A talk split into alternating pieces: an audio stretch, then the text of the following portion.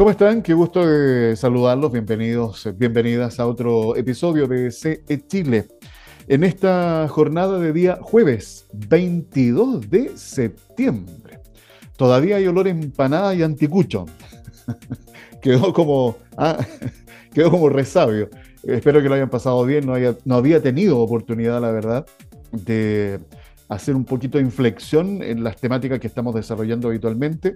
Espero que hayan tenido un muy buen fin de semana para aquellos que eh, estuvieron trabajando, produciendo, porque aprovecharon este fin de semana, que fue bastante, la verdad, positivo a nivel nacional.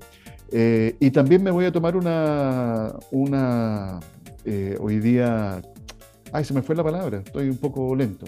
Me voy a tomar yo una licencia, eso es, una licencia, para saludar hoy a mi mamá, bueno, mi madre no está, ya, no está, pero hoy día está de cumpleaños, eh, se nos fue hace poquito mi madre, eh, está de cumpleaños eh, mi hijo, mi hijo mayor, cumpliendo 33 años, que está en este minuto en Australia. Le, le, mandaré el podcast para que escuche el, saludo, así que le aprovecho de mandar, de mandar un abrazo cariñoso a, a Claudia. Y ahora voy a saludar a quien se nos había ausentado un, par de semanas por distintos motivos, obviamente siempre hay mucho que hacer, además que han pasado muchas cosas. ¿Quién es? Cristian Echeverría Valenzuela, director del Centro de Estudios en Economía y Negocios de la Universidad del Desarrollo. Cristian, como siempre, un gusto saludarte. Muy bienvenido. ¿Cómo estás? Hola, ¿qué tal? Muy bien, Alfredo. Espero que hayas tenido un buen descanso también y celebraciones, pues. Sí, sí, estuvo bien, tranquilo, en familia. Eh, dos días, eh, con las distintas familias y con eso es suficiente. Los otros días para descansar, para reponerse.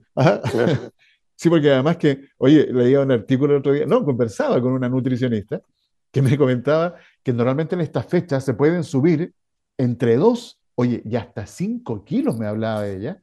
Yo decía, oye, pero ¿estáis seguras? O ¿cómo tanto? Sí, me decía, es que puede pasar porque como son tantos días y muchos comienzan antes y terminan después, puede pasar. Así que hay que tener cuidado. Espero que ustedes no hayan subido mucho de peso y no cometer el error de someterse a esas, dietas, a esas dietas estresantes, estrictas, para después, ¿no es cierto?, en estos días intentar bajar todo lo que se subió. Hay que irse con cuidado, como todas las cosas en la vida cristiana. Hay que hacerlas con, eh, con moderación. Con prudencia. Exactamente, con prudencia. Oye, eh, bueno, han estado pasando muchas cosas en, esto, en estos días. De hecho, comencemos en el exterior. El día de ayer, la Fed anunció eh, una nueva alza bastante fuerte por lo que he estado leyendo. Algunos esperaban menos, pero fueron 0,75 puntos porcentuales. Eh, ¿Se esperaba, tú esperabas esa alza, Cristian? Sí, sí, no, sí estaba completamente, yo diría, anticipado ya desde hace un par de semanas atrás eh, que iba a ser en ese rango. Incluso algunos especulaban que podía ser hasta un 1% de aumento. Yo, yo eso lo veía un poquitito, bien. Eso sí que sería insólito. O sea, la, Reserva Federal se mueve en general en alzas o variaciones, aumentos o disminuciones de entre 25 y 50 puntos base. Eso es lo normal. Digamos, esto, esto es bien fuerte como senda de aumento. Exacto. Eh, bastante agresiva y decidida, eh, o sea, sí. Eh, ¿Y se prevé que puedan continuar algunas alzas más en el camino de lo que se pretende, Cristian, que es lo que está pasando acá en Chile también en otras economías, que es frenar esta alza inflacionaria? Sí, pues ese es el propósito y se anticipa que esto va a seguir, digamos, a, a una velocidad quizás parecida de aquí a fin de año. Porque ahora la tasa de interés está en el rango del 3% con esto, eh, y, se anticipa que hacia fin de año llegaría el orden del 4,5, o sea, en el fondo habrían dos alzas más pendientes en las próximas dos reuniones de aquí a fin de año, porque esta reunión de septiembre, la próxima que viene es a fines de octubre, y después la siguiente es eh, a mediados de diciembre. Entonces, en estas próximas dos reuniones, la de fines de octubre y la de mediados de diciembre, que son las dos que quedan este año, eh, es previsible que van a haber aumentos semejantes. De acuerdo. Entonces, una alza bastante fuerte y bastante acelerada, eh, brusca, lo cual muestra la preocupación alta que tiene la inflación en la política monetaria en Estados Unidos. Eh, escuchaba, o sea, no escuchaba, leía que esta es una de las alzas eh, más fuertes eh, y que tocan como el mayor nivel desde el año 2008 para la crisis subprime. Y se prevé, si esto continúa, bueno, que se podrían estar enmarcando precedentes históricos en, en, esta, en este camino, en este tránsito, Cristian. Sí, claro, niveles súper altos de tasa de interés en Estados Unidos. Oye, Cristian, lo hemos hablado, ¿ah? pero creo que no está de más repasar. Eh, eh, estas consecuencias que tienen cuando estamos a la expectativa, ¿no es cierto?, eh, de lo que vaya a anunciar en este caso la Fed, cómo afecta a otras economías. Por ejemplo, en estos días, no sé si fue ayer o antes de ayer, el, el IPSA acá en nuestro país tuvo una caída no menor justamente ante esta expectación que se estaba, se estaba creando así golpean eh, en, otras economías lo que esté pasando en Estados Unidos. ¿ah? Sí, no, claro, o sea, sí, Estados Unidos no solo es muy importante en el comercio internacional, sino que en los flujos de capitales y las tasas de interés de, que prevalecen en Estados Unidos son un referente muy importante en los mercados financieros. ¿Por qué razón? Porque son tasas de retorno en dólares eh, en la economía que es supuestamente de las más solventes, la que ofrece los menores riesgos a nivel internacional eh, en términos de inversión. Entonces, en el fondo, las tasas de interés de Estados Unidos son el referente, son como el piso ¿ah? de tasas de interés eh, de, de, retorno en moneda de alta seguridad y confianza. ¿Ya? y desde ahí para arriba todo el resto de las tasas de interés se ajustan en los distintos instrumentos más riesgosos, los bonos de empresas, tanto en Estados Unidos como fuera, eh, y también los depósitos y los instrumentos de deuda de las economías emergentes, por ejemplo, la de nuestro gobierno o la de las empresas que emiten bonos en Chile. Entonces, todo, toda la estructura de tasas de interés de mercado en el mundo toma como referente muy importante eh, las tasas de interés de Estados Unidos en dólares. Desde ahí para arriba se, se ajustan el resto de las tasas. Entonces, cuando em. sube ese piso, por decirlo así, claro, sin duda afecta a todo el resto también. A propósito del dólar, eh, bueno, justamente ha tenido alzas bastante también importantes el precio del dólar eh, en estos días eh, acá en nuestro, en nuestro país, con las consecuencias que eso también implica, Cristiana. Sí, efectivamente en nuestra moneda lo que ocurre cuando aumentan las tasas de interés en dólares es que se hacen más atractivas las inversiones en dólares y menos atractivas las inversiones en cualquier otra cosa en el resto del mundo, incluyendo inversiones en pesos en nuestra economía, digamos, ¿cierto? Entonces, lo que hay es una apreciación del dólar a nivel global, se hace más valiosa como moneda para invertir, y las demás monedas se hacen menos valiosas para invertir en esas economías, es decir, la nuestra. Por eso es que nuestro peso se depreció eh, y subió rápido, digamos, desde la noticia de, ayer, digamos. Correcto. Eh, oye, eh, quedándonos en el exterior, pero que lo conectamos con nuestro país, el presidente Gabriel Boric en este minuto eh, junto a la comitiva está, bueno, tuvo su discurso, de hecho, el día de ayer en la Asamblea de la ONU, la 77. Y estaba leyendo uno de los titulares que decía, la arena internacional sigue siendo uno de los espacios que más réditos le deja al presidente Boric, a tal punto que utilizó su debut en la Asamblea General de Naciones Unidas para exorcizar a algunos fantasmas que dejó el triunfo del rechazo en el gobierno. La ropa sucia se lava en la ONU. ¿Qué se dijo del discurso de Boric en Nueva York? Así lo destaca el desconcierto.cl.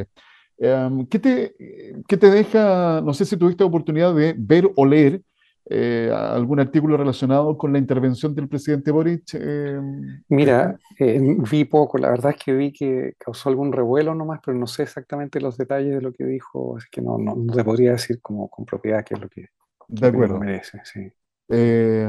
Bueno, hizo mención, de hecho acá estaba viendo en el, en el artículo, eh, hizo mención a lo que pasó con el estallido social, que involucró decenas de muertos y destrucción de infraestructura pública, que fue el resultado de años de desigualdad y abusos. Eh, hizo alusión también al resultado del el plebiscito de salida, en donde ganó la opción del rechazo. Entonces, esto ha tenido, por supuesto, distintas eh, lecturas. Y una de ellas, fíjate, lo conectamos con el ministro Mario Marcel, eh, ministro de Hacienda, que anda y forma parte de la comitiva, en donde también ha estado entregando algunos mensajes de que se está eh, logrando una cierta estabilidad, o sea, o dejando la incertidumbre de lado, que era, ¿te acuerdas lo que conversábamos en las semanas previas al plebiscito de salida, que una vez que se conociera el resultado, eh, este tema de certidumbre, que es lo que se necesita para desarrollar una economía, eh, ya comenzara a tal vez tomar más forma. ¿Qué, lectura le das tú a esto, Cristian? Bueno, yo, creo que tiene razón en eso. O sea, si comparamos los niveles de incertidumbre que existían durante el estallido social y hasta el acuerdo de noviembre, ¿cierto?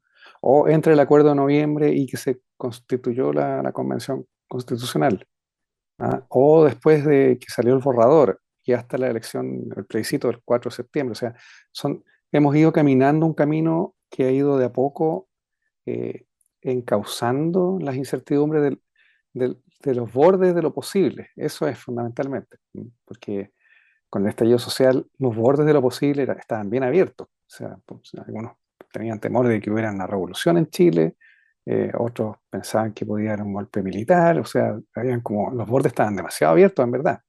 Pero ahora, al parecer, yo tengo la sensación de que efectivamente ya, si bien el proceso continúa y todavía no tenemos una constitución nueva, pero está cada vez más acotándose a que el nivel de exigencia, el estándar que va a salir de la constitución, que sea la que vaya a salir, tiene que ser eh, de acuerdo a, lo que nos merecemos como país. O sea, algo que sea realmente de largo plazo y que tenga, que tenga una racionalidad jurídica, económica, medioambiental y de todos los aspectos que están considerados, por lo menos en las declaraciones de principios que, que contenía el borrador, eh, que, yo creo que la gran mayoría de las personas están de acuerdo con eso, con el ideario, pero la forma de implementarlo era incorrecta, inadecuada, inconsistente, con llena de errores por muchos lados. Entonces, como que ya hay conciencia de eso, eso es lo que resultó en la votación del 4 de septiembre, de que el ideario que estaba contenido en la opción inicial de entrar en un proceso constituyente eh, eh, eh, fue, digamos, no bien implementado y ahora sí está se está trabajando para implementarlo de una forma que realmente nos dé estabilidad y nos permita convertirnos o seguir avanzando en convertirnos en un país más desarrollado, finalmente. Eh, a propósito de, bueno, a ver, el, tema, lo que estás comentando, eh, no puedo dejar de mencionar lo que está pendiente, que ahora es definir cuál va a ser el proceso, cuál va a ser el mecanismo, y es ahí en donde también surgen estas aprehensiones, eh, en donde comienzan estos gallitos políticos, en donde las fuerzas de acá, las fuerzas de allá, y que la fuerza te acompañe, yo creo que ahí hay un tema también que yo, fíjate, a veces me canso, y, lo digo con mucha responsabilidad esto, ¿eh? me canso de escuchar las declaraciones políticas de lo mismo de donde, del color que venga, eh, y el por qué. Porque me da la sensación a veces, oye, fíjate cuando los escucho, que mm, son como yo, sordos. O sea, por una parte dicen que hay que escuchar lo que la ciudadanía determinó el 4 de septiembre recién pasado, pero por otra parte con el relato pareciera que van hacia otra parte. Entonces, me, cuesta como eh, eh, comprender qué pasa ahí en la cabeza de los políticos eh, en, este tema de poder tomar una actitud realmente de encuentro, de sentarse a la mesa y de construir lo que hay que construir. Entonces, eh, tengo yo mis ciertas aprensiones si esto se va a demorar más de la cuenta, oye, eh, o lo irán a sacar en los plazos que se supone ellos mismos se están poniendo, porque esto tampoco puede dilatarse demasiado, Cristian, por las consecuencias que va a generar en la propia ciudadanía. O sea, no puedo estar más de acuerdo con lo que acabas de señalar. Yo tengo la misma percepción, o sea, me estoy como consternado eh, de que de que no le yo siento que los distintos sectores políticos como que no le toman el peso al momento que llevamos viviendo en pausa de toma de decisiones de largo plazo, de inversión, de creación de empleos, de contratación, de todas las cosas que están asociadas, digamos, eh, que están paradas, están realmente en, pausa y que van a seguir en pausa y eso tiene efectos de corto plazo porque la inversión es parte de la demanda agregada y parte de la actividad económica importante y también tiene efectos directos sobre la contratación y el empleo, que es algo que quisiéramos cuidar mucho ahora que estamos con una economía en recesión. Eh, pero eh, además tiene efectos a largo plazo. Y esos efectos a largo plazo son sobre el producto del crecimiento potencial, que son los, básicamente las condiciones de vida de largo plazo de nosotros y de nuestros, eh, nuestros hijos. Eso es lo que está en juego aquí. Entonces, me llama mucho la atención también, no, no, es como un nivel de, ideologismo, de posiciones cerradas, en que no hay como una sensación de urgencia. Exacto. Eh, que los países cuando entran en, eh, como en un modo de urgencia para resolver una situación que afecta a todos, en general es cuando los países dan los pasos importantes de avance, de progreso. Por ejemplo, no sé, pues, mirando, no en el barrio, pero mirando a nuestros orígenes, a, nuestro ADN, el País Vasco, eh, después de la Revolución Civil, de la Guerra Civil Española, quedó realmente arrasado. Y hubo un sentimiento de urgencia nacional de, de, recuperar el país lo más pronto posible. Y, hubo un acuerdos transversales entre todos los partidos políticos en crear un gobierno y un Estado que fuera profesional y que fuera más allá de, lo, de los intereses partidarios y crearon corporaciones de desarrollo regional en las cuales la estructura de gobierno ahí es por competencia, se contratan las personas mejores, da lo mismo el partido que sean. Exacto. Y cambia la coalición política de la región y no cambia la estructura de gobierno de esa corporación de desarrollo regional, por ejemplo. En Chile estamos re lejos de eso. No, lejísimo. Lejísimo. O sea, de hecho me hiciste acordar de algo que se declara en cada gobierno que se asume, ¿eh? nepotismo. Se acabó el nepotismo. No hay mm. más pituto. Eh, y se dijo en este gobierno, y, esto yo lo digo también con conocimiento de causa. Eh, el otro día conversando con una persona conocida, no voy a mencionar el nombre obviamente para no ponerle en aprieto porque no le pedí autorización para decir esto, con nombre y apellido, eh, en una municipalidad, ya, en una municipalidad, llegó a un puesto de jefatura, que se supone debiera ser además por licitación pública, pituto, ah, pituto. Y me comentaba que en vez de mejorar la gestión en departamentos sensibles de la, dentro de las municipalidades, que, ¿cuál es el, sentido de una municipalidad? Servicio público. es un tema elemental básico. Entonces, me decía que lamentaban tanto porque ellos tenían la ilusión de que con las declaraciones que se habían hecho eh, en, las, campañas y todo lo demás, que no se acababa el tema del nepotismo y los pitutos, eh, que esto lo iban a vivir ahí en una realidad. Estaban esperando que se abrieran y llegaran personas capacitadas, idóneas, exactamente a desarrollar el trabajo que hay que hacer.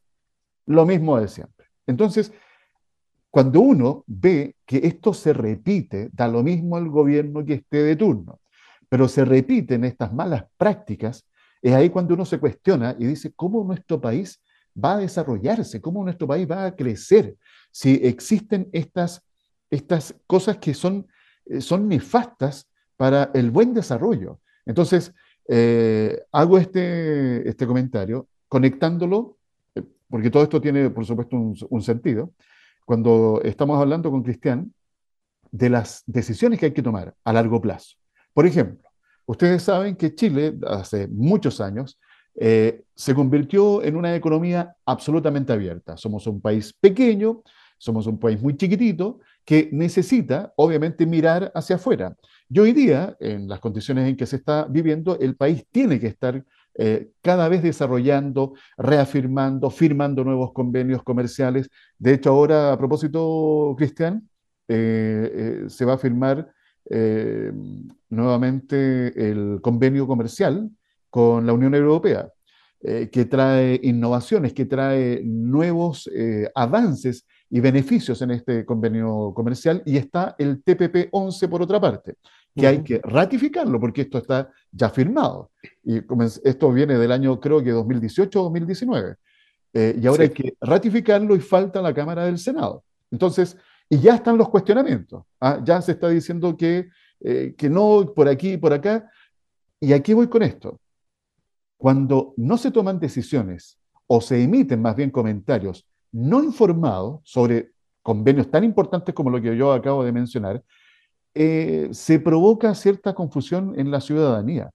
Eh, y ahí yo creo que hay también encontrar un sentido de responsabilidad. Todo esto eh, lo uno con lo que recién les comentaba esto, cuando no hay personas idóneas desarrollando puestos que son tremendamente sensibles para el desarrollo de un país, que es lo que también uno desea y quiere, Cristian. Sí. Mira, sí, esto se resume muy simplemente en que el momento en que Chile pase a ser una meritocracia y deje de ser una pitutocracia, vamos a llegar a ser un país avanzado. Sí, está bueno ese resumen. Entonces yo haría más, más masivo que el movimiento de no más AFP, debería ser el movimiento de no más pitutocracia y más meritocracia. Sí. Eso... En todo nivel. Sí, claro. En, en el sector público y en el sector privado es tan fuerte en el sector privado como lo es en el sector público. Sí. es que no más. Sí, lo que pasa es que yo estoy de acuerdo con eso, pero la caja de resonancia en el sector público es mucho más grande porque, claro, son decisiones país. Eh. No, y la lata es que además están todas las cosas, todo el estatuto administrativo, todos los códigos, todo, el, eh, todo, todo, este sistema de alta selección pública que hay, que, ah, que y es todo tongo, todo, ah, todo farsa. Se pone al final a dedo. Te digo, mira, otro ejemplo, yo conozco muy de cerca una persona que lleva años en la carrera diplomática, ha estudiado toda su vida, y me comenta amargamente siempre que hay cambio de gobierno, cómo los gobiernos de turno hacen literalmente el descreme de las mejores embajadas, mejores entre comillas, para pagar favores. Claro. Y mandan a personas que no tienen pero ninguna competencia en relaciones diplomáticas, en derecho internacional, en todo lo que se requiere, protocolos y todo eso para dejar una buena imagen país. Son los embajadores nuestros allá, en Estados Unidos, en Argentina, en Francia, ¿ah? en España. y dejan de, de lado el trabajo y el estudio riguroso y profesional de personas que han dedicado toda su vida a perfeccionarse para llegar a ser servidores públicos con alto nivel de eficacia en el servicio diplomático. Y ponen personas que no tienen ni idea de lo que van. y es una paga de favores, básicamente. Es arreglarles la situación personal de esas personas. Bueno, es cosa de mirar. Eh, eh, eh, son personas que son puestas en posiciones porque son, entre comillas, de confianza de quien las nombra, siendo que lo que deberíamos tener son personas confiables, que hay una diferencia muy grande, porque uno confía una persona que tiene formación profesional, que tiene competencias, que tiene habilidades, que tiene entrenamiento y que tiene ha logrado estándares en su eh, formación eh, como, como persona, como trabajador, como... Es una persona confiable. O sea, yo confío en un ingeniero civil eh, en obras que, me hace, que va a ser un buen puente. Pero aunque sea muy confiable, yo no pondría a mi hermana a hacer eso, porque ella no es ingeniero civil en estructura. ¿ya? ¿Captas la diferencia entre una persona confiable versus una de confianza. Mi hermana es de confianza. Una persona confiable va a ser un puente. Exactamente. Está clarito el. Y necesitamos personas confiables, no de confianza. Oye, a propósito de esto de, de, pagar favores con todo este tema de las embajadas, me acordé de Argentina. Eh, y, me quedo en Argentina porque está el asunto de la inflación. Oye, se prevé que de aquí a fin de año, Argentina después de Venezuela, eh, podría ser eh, el segundo país de la región que termine con una inflación, pero... Sobre el 100%. Sí, o sea, qué terrible. Eh, nosotros aquí sufriendo con el que podemos llegar hasta el 15% en esto, ah, y vamos a llegar. Y yo la verdad es que de repente cuando escucho ese nivel de inflación, Cristian, yo la verdad es que no sé cómo, cómo lo hace la gente. No, no, no, no entiendo cómo sigue funcionando la economía con esos niveles de inflación. ¿Nos podrías dar una pequeña, una pequeña clase de, cómo se vive con esos niveles de inflación en un país, eh, Cristian? Mira, es bien duro para las personas más pobres, porque las personas más pobres en general son personas que los hogares viven, los hogares más pobres viven de salarios, de remuneraciones o de eh, trabajos ocasionales, sector informal que se llama. Y en general, eh, eh, los salarios, especialmente los bajos, así como los trabajos del sector informal, no están sujetos a reajuste. ¿ya? Entonces, los ingresos de esas personas permanecen, se, van erosionando por el efecto de la inflación, el poder de compra se erosiona rápidamente y por lo tanto hay un empobrecimiento. Ahora, en general pasa a todas las personas que tienen ingresos que están fijos por algún periodo. Entonces, como en general en Argentina no se reajustan todos los meses los sueldos, a lo mejor con esta inflación tan alta se están reajustando cada seis meses o cada una vez, cada trimestre, supongamos, en el mejor de los casos.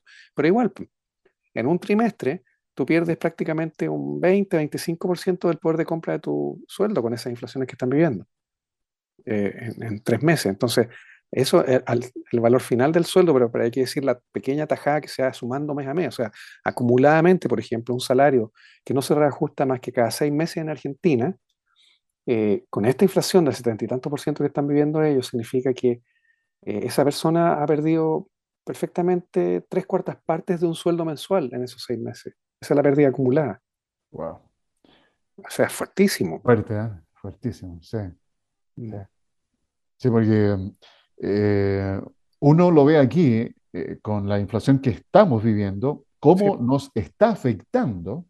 entonces, por eso te, hacía esa relación, porque de verdad el, cuesta imaginarse, bueno, para qué hablar de Venezuela, que esto lo viene viviendo hace muchos años, eh, cómo un país puede encontrar la salida a ese tipo de situaciones, cuánto se demora, las decisiones que hay que tomar, a propósito de lo que estamos hablando nosotros acá, de lo que pasa en Chile. O sea, si nosotros ya tenemos un escenario complejo, que estamos ahí, ¿no es cierto?, tratando de resolver, y, que tenemos buenas, hay por lo menos buena expectación de, de resolución, eh, en Argentina hace rato vienen, por ejemplo, eh, negociando con el Fondo Monetario Internacional que les ha prestado plata no sé cuántas veces eh, y no pueden pagar y, nos volvemos a endeudar. Entonces, es terrible ver cómo un país tan rico como Argentina está viviendo la situación que está atravesando actualmente. Hoy. O sea, es súper triste porque piensa que Argentina es un país G20. G20 es el grupo que, de las 20 economías más importantes del mundo. Argentina a comienzos del siglo XX tenía un nivel de ingreso y condiciones de vida mejores que las de Estados Unidos a comienzos del siglo XX. ese, era el nivel. Ese era el nivel. Y hoy día en realidad Argentina no debería estar en el G20, está solo porque estaba antes y siguió como por inercia, siendo parte de ese club. Pero en verdad por ingreso no debería estar. Por nivel de eh, desarrollo tampoco. Sí, eh, Entonces es súper triste ver cómo un país puede ser puede realmente, yo creo que es un mensaje para nosotros, que las economías y los países cuando se descuidan y entran en las sendas populistas de creer, hacer creer a las grandes mayorías de que se puede lo imposible, ¿ah? eh, y sin, sin, considerar restricciones económicas objetivas, que son como las leyes de la gravedad. Yo quisiera volar y flotar como un globo por el universo, pero hay unas leyes de gravedad, y si me tiro volando un edificio, voy a volar por 10 segundos. pero después el golpe va a ser espectacular. Entonces, hay cosas que son, eh, entonces Estados Unidos, perdón, eh, eh, Argentina, que podría haber sido como Estados Unidos ahora, está muy lejos de serlo y era más que Estados Unidos hace 150 años, 120 años atrás. entonces, es un mensaje para nosotros de que no nos podemos descuidar y efectivamente si un país entra y se acostumbra a la mediocridad, termina siendo mediocre. Así es.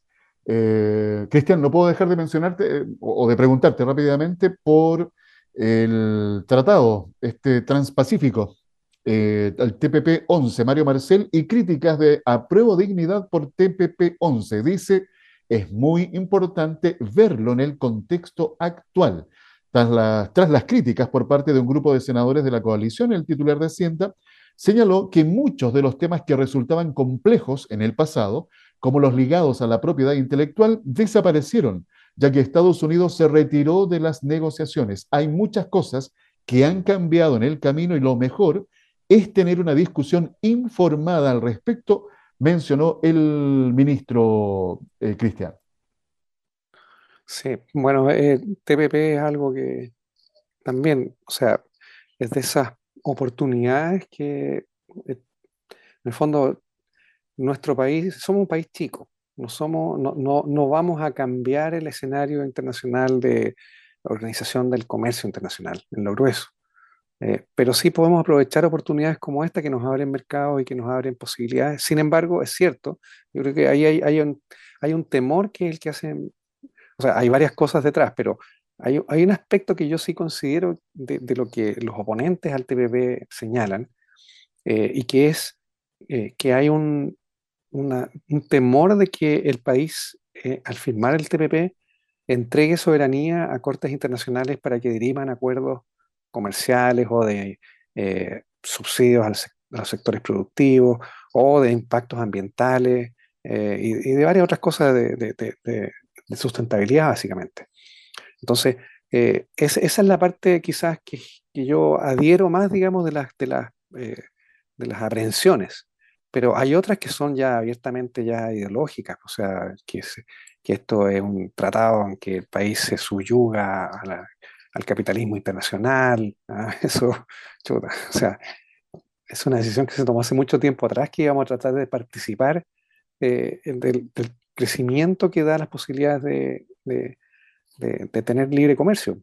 Eso no es, o sea, eh, eh, hablar en esos términos de contra el capitalismo internacional es como, como, es como tratar de querer sustraerse de incluso un funcionamiento de un sistema económico. Eso es, un, regresivo, no progresivo, digamos. Lo progresivo sería insertarnos a este mundo económico en el cual es parte de la historia de la humanidad, la interacción, el comercio, las transacciones, ¿cierto? Pero insertarnos en la mejor forma posible nomás, como país pequeño.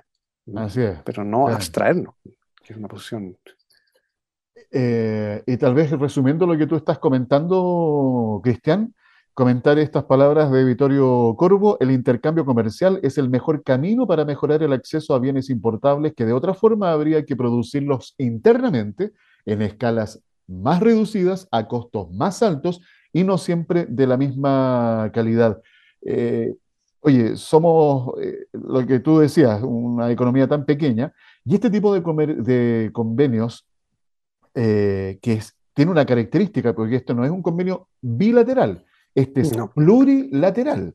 O sea, aquí hay muchos países que están eh, involucrados y con todas las eh, ventajas que eso también eh, reviste. Y por supuesto estas aprehensiones que puedan haber, obviamente para eso están los encargados que aquí esperemos hagan su trabajo para sacar lo, mejor de este TPP 11 que yo creo de todas maneras también va a presentar una muy buena oportunidad pensando en las pymes que puedan tener otros mercados y otras condiciones, no pago de impuestos y una serie de otras ventajas que les va a permitir también llegar con sus productos o servicios a otras economías cristianas.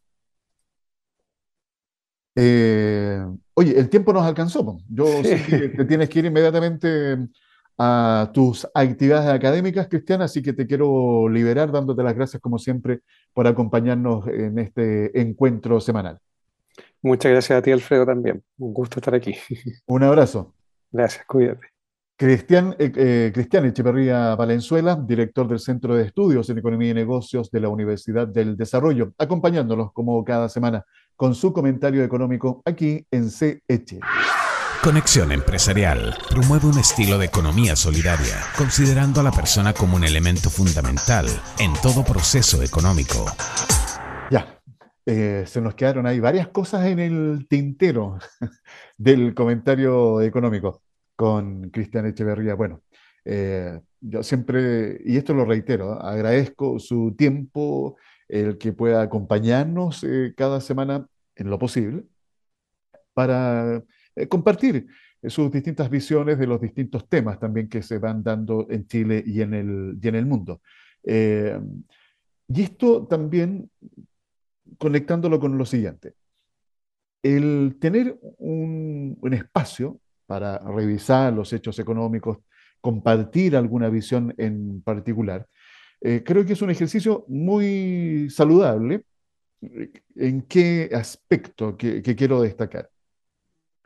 El conversar, el escuchar distintas opiniones, porque seguramente la opinión que eh, comparte Cristian o la que comparto yo eh, no sea la misma que comparten ustedes y lo vean de distintas formas, mm, distintos temas que hemos conversado.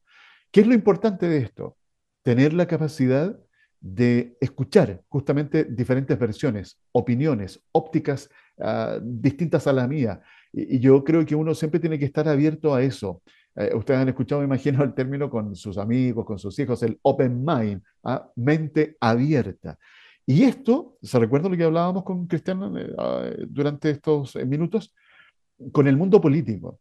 Muchas veces las ideologías partidistas eh, los ciegan, los nublan y no permiten escuchar buenas ideas, buenos planteamientos del que está en la otra trinchera, en el que piensa distinto, el que está en otro partido.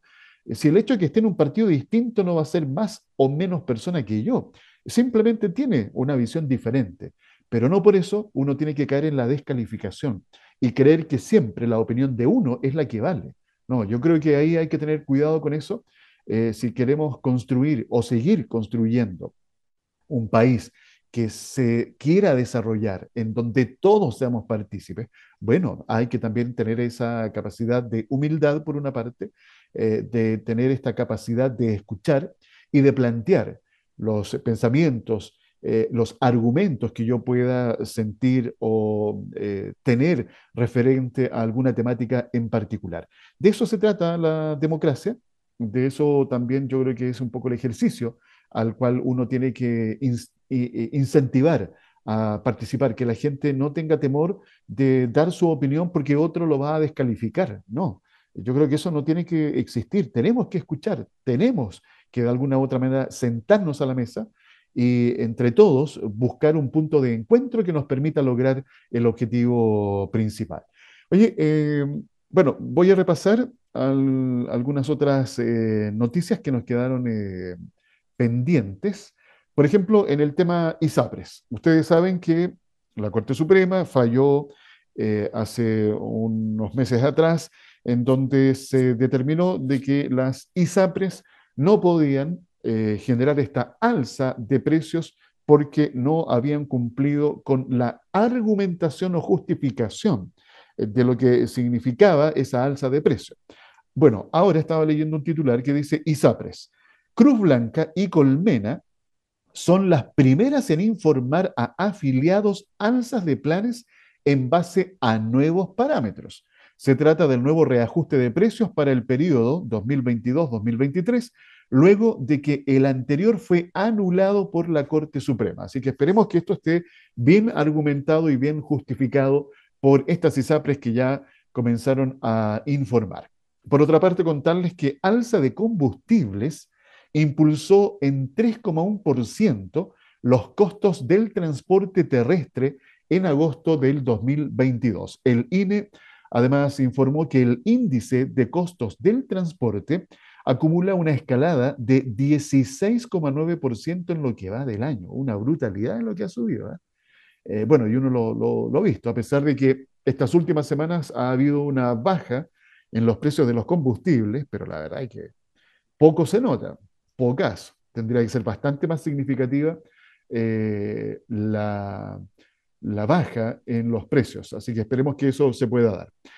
También contarles que la Cámara Nacional de Comercio proyecta caídas entre 3 y 6% en las ventas minoristas de este año, luego de un, eh, de un 2021 con históricos niveles de ventas, el comercio minorista enfrenta un segundo semestre marcado por fuertes caídas. El desplome no solamente se explicaría por las altas bases de comparación, sino también por la menor liquidez que ya están teniendo los hogares en el escenario inflacionario mundial. Era que no, lo hablábamos con Cristian. Eh, esto de la inflación, ¿cómo afecta el poder adquisitivo? O sea, el sueldo que yo recibo, que es el mismo todos los meses, es que no se reajusta cada seis meses, eh, con suerte, hay otros que se reajustan una vez al año. Entonces, si yo estoy recibiendo el mismo sueldo mes a mes y la inflación sigue al alza, obviamente que mi poder adquisitivo va disminuyendo. Eh, según planteó en entrevista con Radio Duna, Bernardita Silva, que es gerenta de estudios de la Cámara Nacional de Comercio, el decrecimiento en las ventas que seguirá experimentando el retail en los meses venideros se compara con las cifras registradas el año pasado, en las que influyó positivamente el fin de las restricciones sanitarias más estrictas, los retiros de dinero desde los fondos de pensiones y las ayudas fiscales proporcionadas para hacer frente a los efectos económicos de la crisis sanitaria. Todo eso ya no está. No, ya no está. No hay bonos, no hay retiros de las AFP, no hay exceso de liquidez, que fue lo que tuvimos el año, el año pasado. Entonces, obviamente que esto ya se está sintiendo. Eh, uno, yo creo que a ustedes también les pasa, uno compra lo estrictamente necesario y normalmente se está centrando o focalizando en la alimentación. Esa es la prioridad, el alimentarse, el comer. Luego el vestuario y otras cosas más suntuarias. Entonces eh, hay que prepararse para lo que va a ser este segundo semestre en donde las ventas van a caer. Así que hay un llamado también al comercio, al comercio minorista, al comercio detallista, que hay que ir buscando fórmulas eh, para poder mantener un cierto nivel de ventas, atraer a sus clientes, mantenerlos ahí siempre activos con interesantes y atractivas ofertas. Bueno, hay que de alguna u otra manera buscar la forma eh, para pasar eh, este chaparrón que nos va a estar acompañando durante esta segunda parte de este año 2022. Ah, también, a ver, ¿qué más les quería contar? Oye, a propósito del retail, estaba leyendo un, comunicado que emitió el CERNAC, Servicio Nacional del Consumidor, que dice lo siguiente, no sé si a ustedes les ha pasado, a mí sí. El CERNAC va a fiscalizar a supermercados y retail por exigir boleta a la salida de los locales. ¿Les ha pasado? Por ejemplo, no sé, pues, si se compraron, eh, bueno, lo que sea en realidad, porque a mí hasta por cositas pequeñas que he comprado en, eh, el otro día andaba, ¿dónde fue? En el home center. Y me pidieron la boleta a la salida. Bueno, les, contextualizo.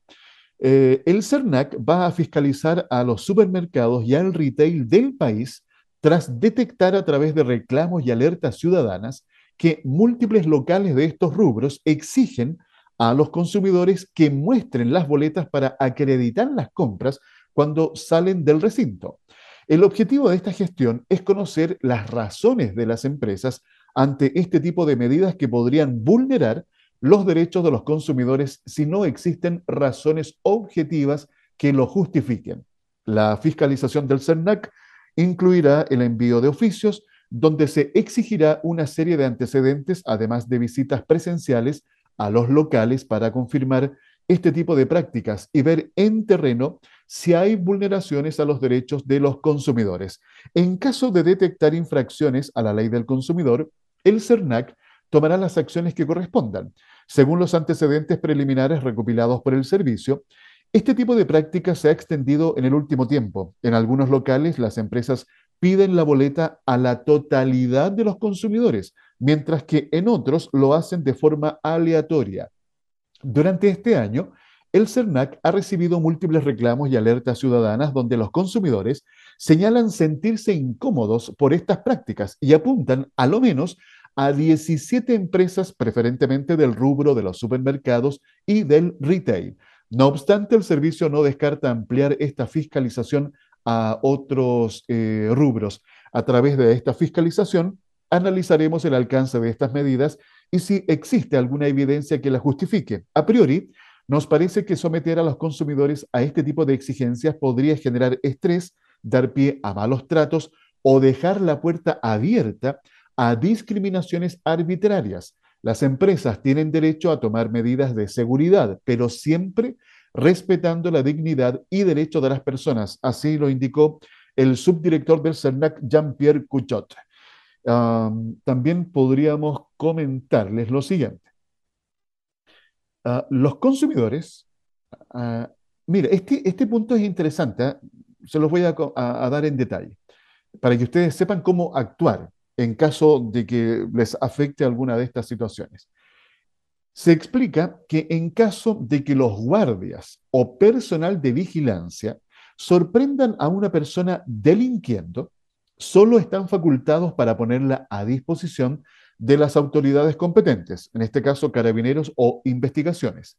Estos funcionarios, vale decir, los guardias o personal de vigilancia, no pueden discriminar, burlarse, golpear, registrar ni detener a la persona contra su voluntad.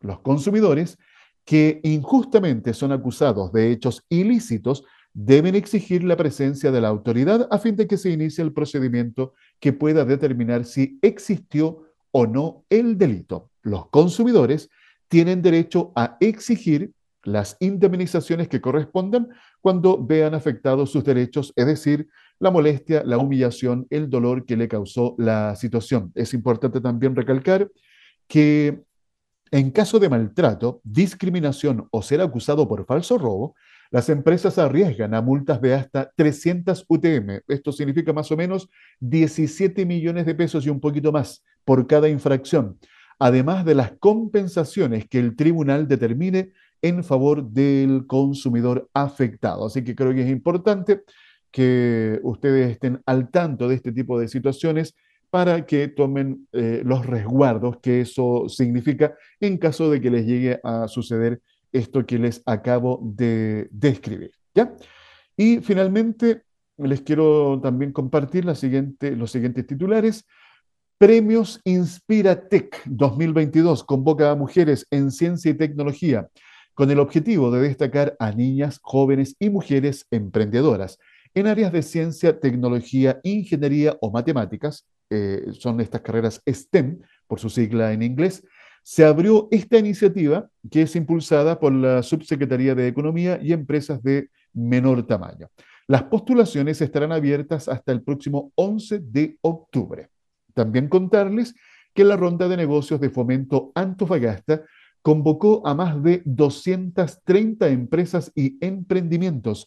El encuentro se desarrolló de forma 100% virtual y reunió a iniciativas vinculadas a energía, innovación, tecnología y sostenibilidad, que concretaron un total de 479 reuniones.